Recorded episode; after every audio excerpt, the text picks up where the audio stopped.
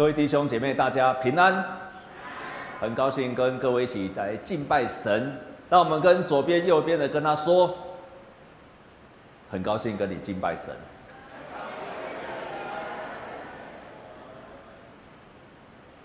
我先报告一件事情，啊，就是啊，我们新的年度都会更换啊我们的奉献袋。啊，这个奉献有一个黄色是十分之一的奉献，约定奉献，鼓励你做十分之一的奉献。然后另外一个是建堂的奉献，也鼓励各位，啊，这会放在我们的信箱，放在旁边的信箱上面。那如果各位弟兄姐妹，啊，你是用划拨的，或者是用电汇的，如果你需要这个，就去跟干事讲，因为有时候你固定电汇，他就不会再帮你用信箱。所以，如果你发现你没有，你需要就跟我们的干事来讲。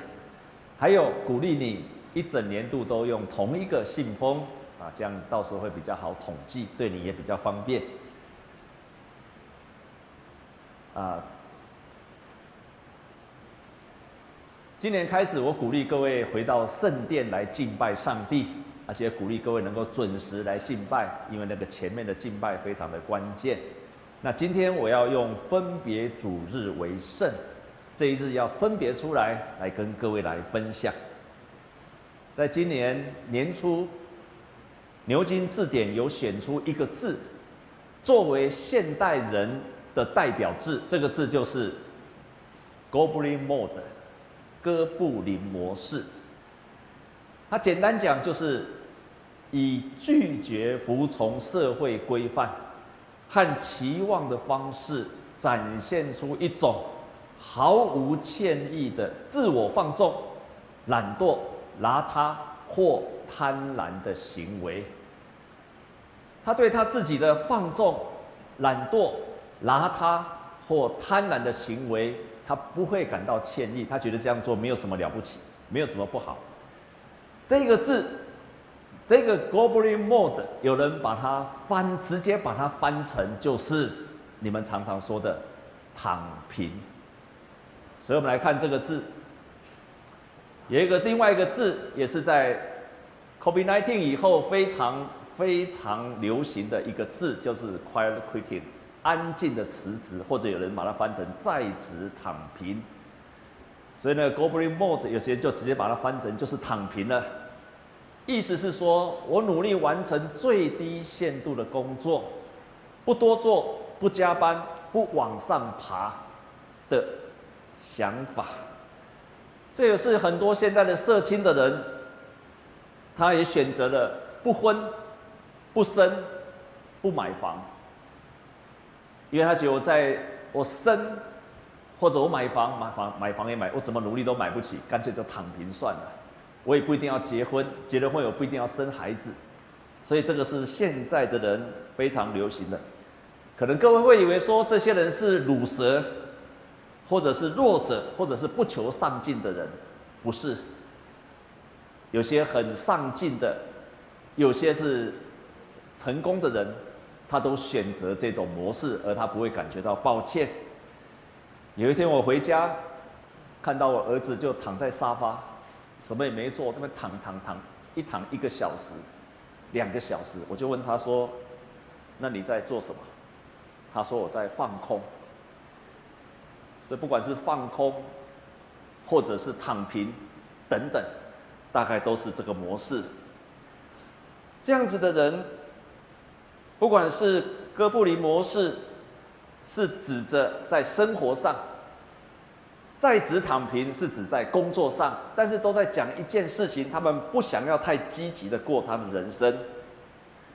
在网络上对这样子的人有一个人回应，我觉得这个回应非常好。也有人写了一本书，他说：“你需要的是休息，不是放弃。”我稍微改了一下，你需要的是安息，而不是放弃。你需要的不是放弃。而是安息。我们跟左右的人跟他讲说：“你需要的是安息，不是放弃。”再跟他说：“你不是要躺平，而是要安息。”那个躺平跟安息是截然不同的。你需要的是安息，而这个模式其实是上帝在创造这个世界就已经设定好的模式。创造人早就给我们这个模式，只是我们现在的人不想要这个模式，以致到最后只有躺平了。所以今天我要用这个分享，你要把主日分别为圣这个观念要介绍给各位。在今天所读的圣经里面有，我们刚刚在读的时候一定很混乱，不知道他在讲什么。确实也是，你你看圣经看这一段可能看不太清楚，但是我好好把它介绍，你就觉得非常有意思。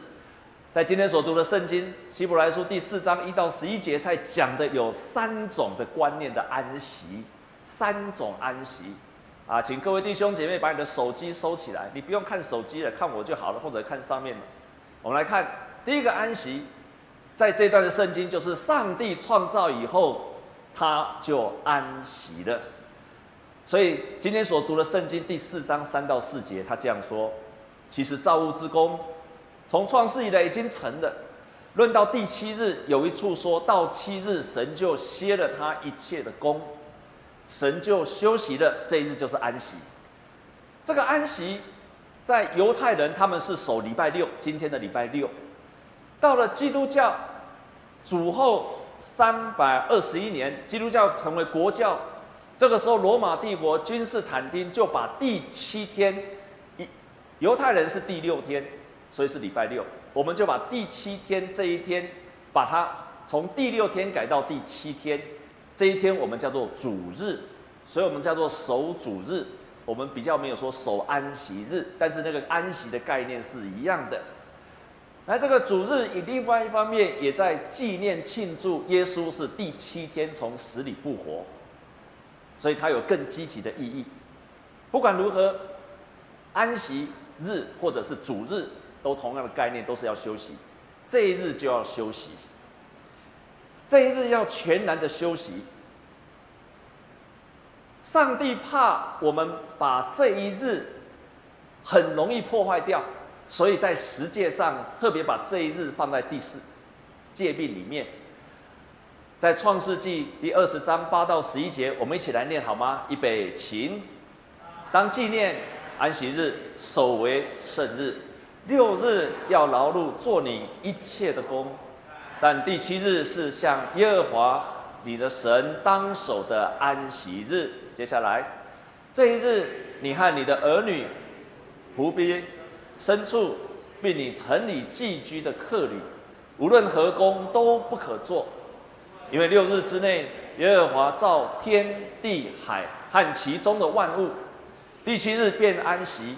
所以耶和华赐福与安息日定为圣日，神祝福这一天，他同时要你把这一天分别为圣。如果你把这一天分别为圣，这一天就是神要祝福你的这一天。可是以色列人对他们来讲，他是放在十条诫命当中，这一条大概是十诫当中讲的最多的一诫。可是。从整个历史上来看，这一条诫命也是所有的犹太教徒，还有基督徒最容易犯的十诫的第一名。所有的人最容易犯的就是这一条。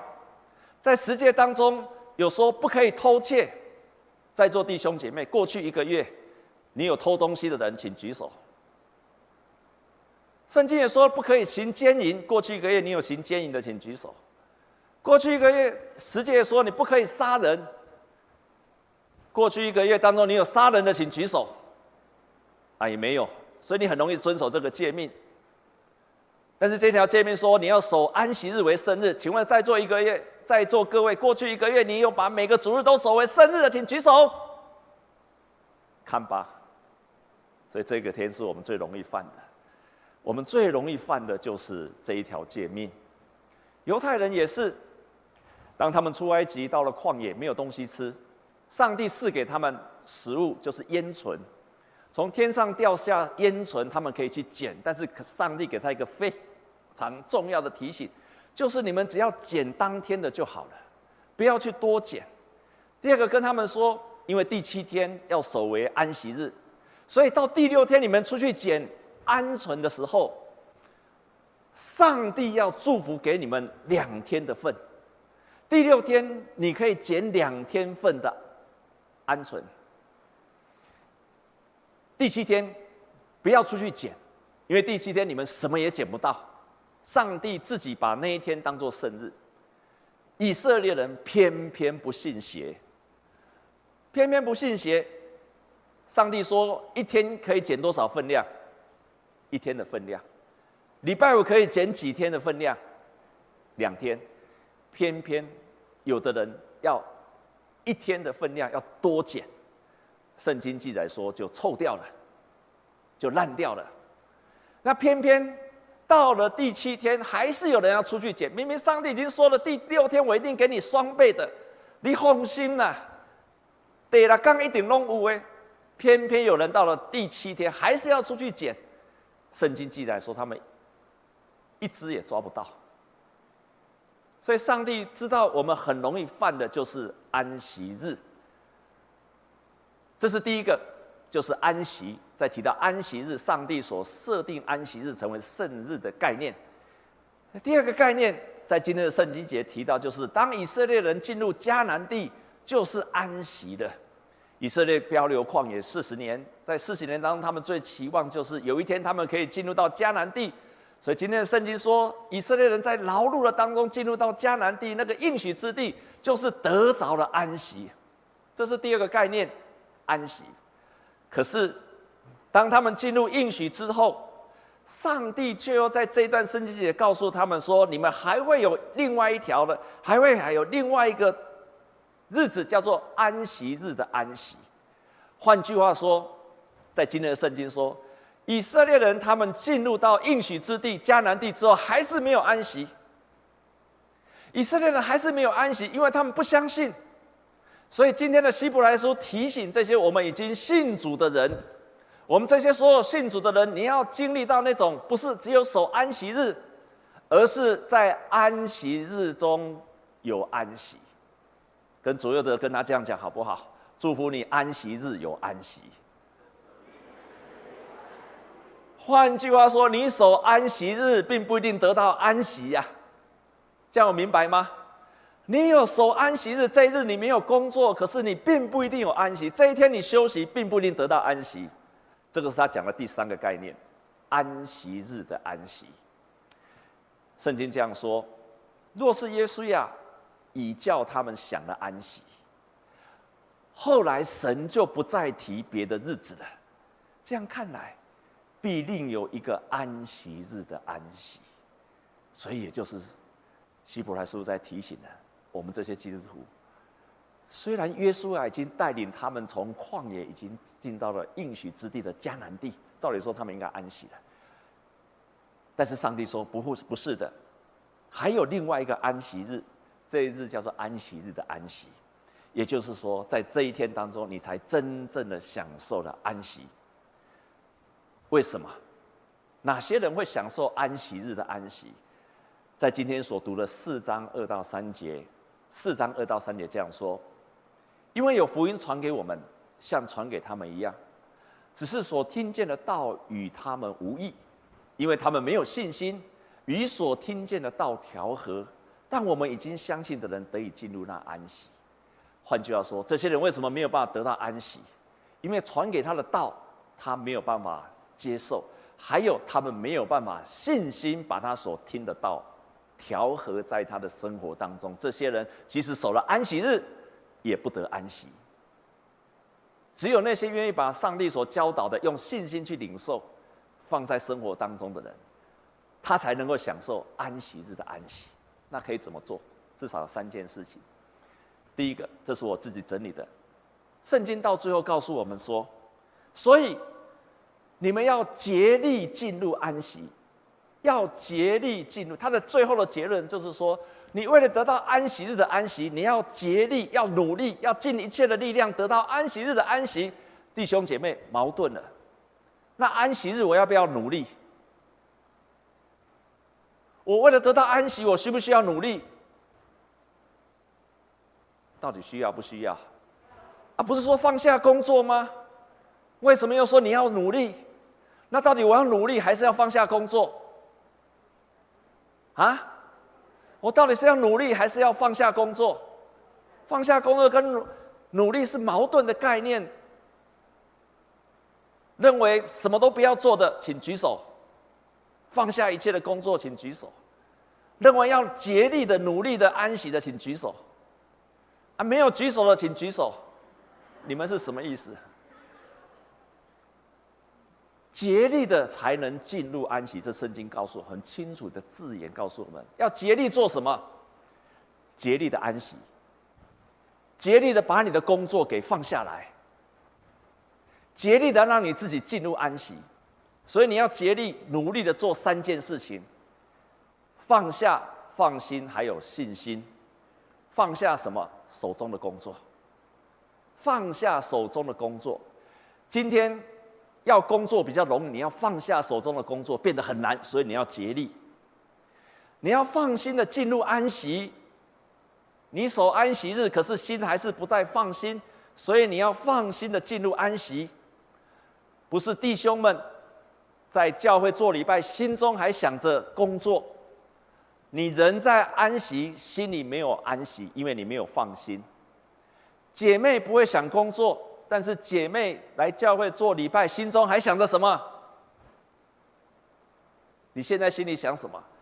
一场的人妈妈都还想着菜市场，等一下要吃什么？在座的妈妈们，请不要再去想这些，要竭力的进入安息。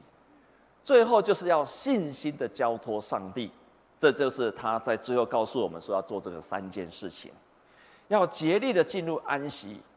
第一个要做的就是放下手中的工作。在以赛亚书的三十章有一节圣经节超级棒，我超级喜欢这一节的。他这一句话说：“我们一起来读好吗？”预备起，主耶和华以色列的圣者曾如此说：“你们得救在乎归回安息，你们得力在乎平静安稳，你们静置不肯。”上帝跟他说：“你得到力量就是安息。你只要得力，就会平静安稳。”可是听见的以色列百姓说：“我不要，我不肯。”他不肯，然后呢？继续念预备起，你们却说：“不然，我们要骑马奔走，所以你们必然奔走。”又说：“我们要骑飞快的牲口，所以追赶你们的怎么样？也必飞快。”上帝可以说：“你只要安息，你就不会。”躺平，你只要安息，你就不会失去了工作的热情。所以上帝跟他说：“你要休息，你要安息。”你们说不要，而且你们继续说：“我们要骑马，我们不止不安息，我们还要骑马，我们要跑得更快。”圣经明明的告诉我：如果你跑得更快，追赶你们的也必飞快。那个追赶你的就像影子一样，你跑得更快，他也跑得更快。永远追着你跑，除非你停下来。弟兄姐妹，我最喜欢用的比喻，就是，请问，原来手机的目的是要让你方便，让你轻省。弟兄姐妹，你有了手机，有更加的轻省吗？原来手机只是让你打电话而已，不知道是哪个家伙发明的手机，又可以上网，又可以发赖。请问，手机有让你更轻省吗？让你的工作更多，所以有了手机之后，你的工作更多还更少。有了手机之后，你更多还是更少的事情更多。这就是我这么常常说的。在座各位弟兄姐妹，没有用手机的请举手。没有用手机的请举手。我问了一场跟二场，只有一个人没有用手机。好，没有用手机的有福了。没有手机，不会用手机的有福了；少用手机的有福了，因为天国是你们的。你一直被手机捆绑，最后你没有办法得到释放。因为追赶你们的，也必飞快，也必飞快。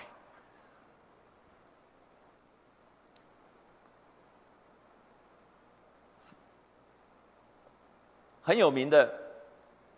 第二个，我们要放心的进入安息。很有名的，在二十几年前，一个很有名的管理学者，我非常喜欢他的书，他叫做大前研一，一个日本人，他写了一本书，叫做《Off 学》。他说他的副副标叫做“会玩才会成功。这个人他写的书非常畅销，在台湾也是几乎都有翻成中文。他的概念就是，如果你要有效率，你就要成为 on 跟 off 切换自如的人，而且要懂得重新开机 reset 的人。on 就是工作，off 就是休息。你一个人应该有 on 跟 off 的时间，而且你要能够切换自如。这个大前研一。他这个概念出来的时候，在当时候二十二十年前左右的这本书非常非常的畅销，引起很大很大的回响。他自己就这样子说，他从礼拜五就开始玩，礼拜六体力的活动，礼拜天他就让自己身心休息，到了礼拜天晚上结束之前，开始开始准备礼拜一的工作。所以他从礼拜五就开始玩了，弟兄姐妹。他所谓的玩，不是摆平，不是躺平，不是什么都不做。事实上，他这边所说的玩，是指你要有计划的玩。因此，他自己就这样说：他每两三周一次的一天，他就全然放松的日子，不想工作的事情，散步、骑脚踏车、听音乐。去按摩，或者是他特别喜欢去河川散步，因为他说：第一，省交通费；第二，没有压力；第三，空间有开放感；第四，可以边走跟边家人来对话。所以他说，他可以找到一个非常放松自己的场所。我在一九九三年去美国读书，我去的那间学校。是全美国现在排名第一的普林斯顿大学，还有旁边的神学院。我们刚去的时候，跟牧师娘很喜欢逛，那个学校太大了，我们逛了一年还没有逛完，太大了。在那个学校的后面有一个有一个机构叫做 Princeton Institute，它那个很有，就是一个房间而已，一个很大的房间。后来我问别人说：“哎，那个那个机构是做什么？”那个大的房间，那个后面呐、啊，是一片非常大的森林。我们很喜欢到那个森林去散步。后来我问当地的人说：“哎，那那栋到底是做什么？到底做什么研究机构？”他说：“那个机构啊，是邀请全世界第一流的科学家。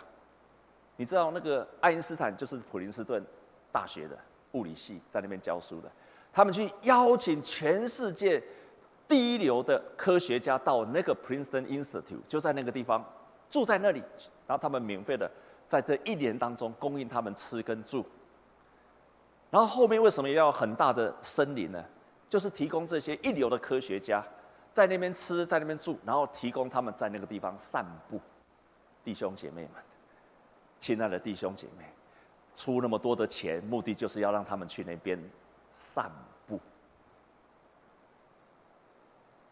就是让他们去那边，从他们的工作职场退下来一整年。为什么？而且这个是全世界一流的科学家。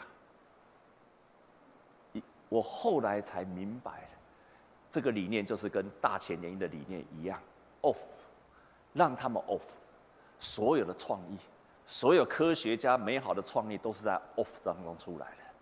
这也就是大前研一告诉我们说，你要 off，你要 on 跟 off。切换自由，要切换自由。你要工作拿得起，要能够放得下，on 也可以 off，这就是我说的第二件事情。所以我刚刚说第一件事情要什么？我刚刚说第一件事情要做什么？啊？啊！再回到回来看一下，放下你的工作。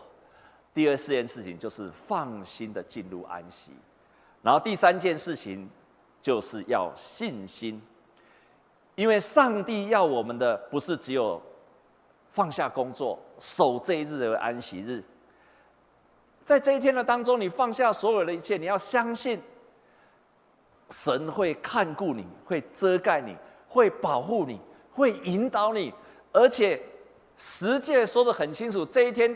神会赐福给你的，你比别人少工作的一天，完全的放下，不去想工作，而且照神的旨意拼命的去休息，神会赐福给你这一天的。你要有这样的信心，这就是信心的交托给上帝。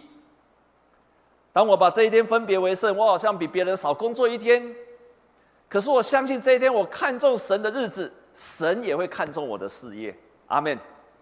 我们跟左右的人这样讲好吗？你看重神的日子，神就看重你的事业。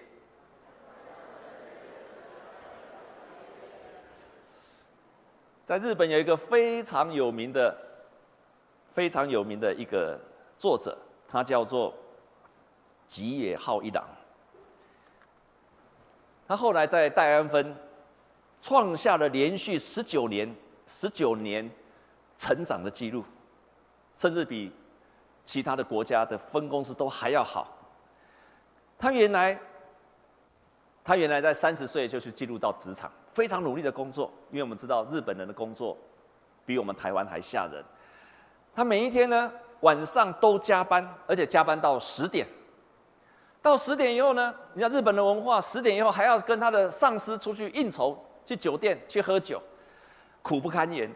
他的太太是一个法国人，完全没有办法理解，完全没有办法理解，为什么我的先生每天要加班到十点，而且十点之后呢，还要跟他的上司出去喝酒。他是一个法国人，没有办法理解。在座弟兄姐妹。我以前到过奥地利，去法国玩过，我也没有办法理解。你知道吗？我去奥地利的时候，到了我以前主日学老师的家里去住，他家正在整修，在刷漆，我就看那个工人，哇，那工人奇怪，外国的工人都很帅，都穿得很很漂亮，很啊，每个都一样，他们的工人哇，也都是哇帅哥。啊，塞多卡做水耶，啊，很帅啊，身上也洒香水，奇怪，工作为什么洒香水？然后那一天我看他们在刷油漆，刷油漆，刷油漆，四点半，四点半，时间一到，工工作马上就丢下了，人就不见了。我说，我就问我的主日学老师啊，他们去哪里？他们去河边晒太阳。我说四点半，他说没有错啊。啊，这么准时没有错，就是这么准时。时间一到就 off。这个他太太没有办法了解，他没有办法了解这个吉野浩一郎，他没有办法，他的太太没有办法了解为什么日本人要工作到这样子。后来他争取到香港，他看到跟德国人一起开会、一起上班，他发现一件事情，奇怪，德国人都准时下班，可是啊。他们的产值效率啊，都比自己好。你注意听哦，他们都准时下班哦，效率都比自己好。他觉得非常奇怪。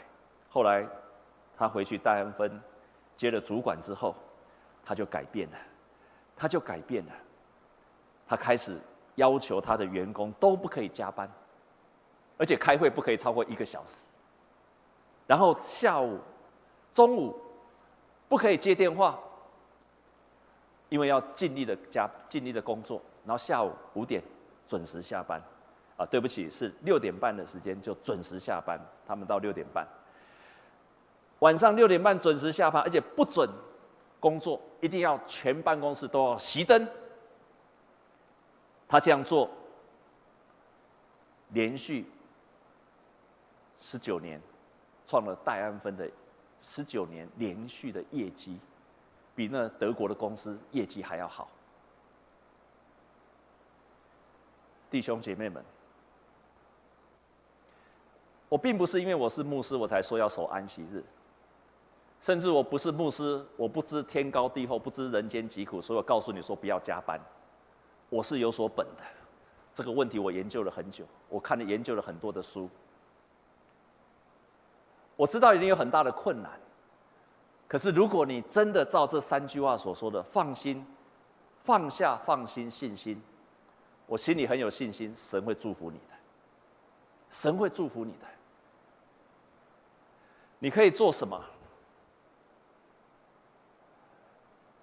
你除了要守安息日，到教会来敬拜神，因为你要的不仅仅是休息，你需要神与你同在，来恢复你心灵的健康。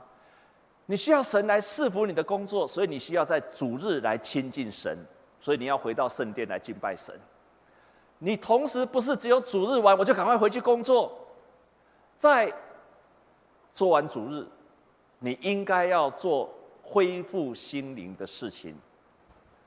给各位做一些建议：第一个，访问亲友；第二个，写一下灵修的日记；第三个，你可以借这个机会了解自己家族的历史；第四个，享受上帝创造的大自然，跟你的家人一起去看一看大自然。第五，你可以参与教会的一项的服饰，来服侍神。第六，你也可以带着食物、鲜花、水果去探访病人。第六，你可以用电话或书信，在你心中的朋友打电话、写信给他，这都能够恢复你的心理。第八，全家一起玩乐，让全家能够玩在一起。第九，你可以做全家的家庭祭坛。换句话说，不是只有你安息，让你跟你的孩子也安息。挑战你的孩子，不要在礼拜天去补习。挑战你的孩子可以真实的休息，他也许可以到晚上才开始预备明天的工作，好让他真的在休息的当中经历上帝的祝福。我知道你一定觉得牧师在说天方夜谭，这个在在台北这个城市怎么有可能？我特别想起了我们教会在圣诞节二十四号晚上，一个弟兄在这个地方做见证，他是去年受洗的。我印象非常深刻，这个弟兄他来到父母小组聚会，然后有一天他刚来父母小组聚会，他就分享，他说他每天工作很忙，从早忙到晚。而且常常要开那些没有效率的会，几乎每天晚上都要加班。他很希望可以早点下班，在家庭陪小孩子，在教会服侍，不要每天都在工作的当中。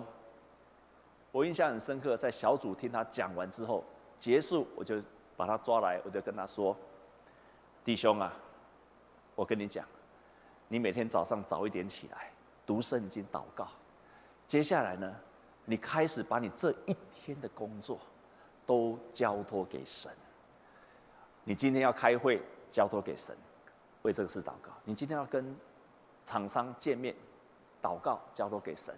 你今天要跟其他员工讲话，交托给神。你知道你今天处理一些事情会遇到困难，这件事情放在祷告当中，都一样的交托给神。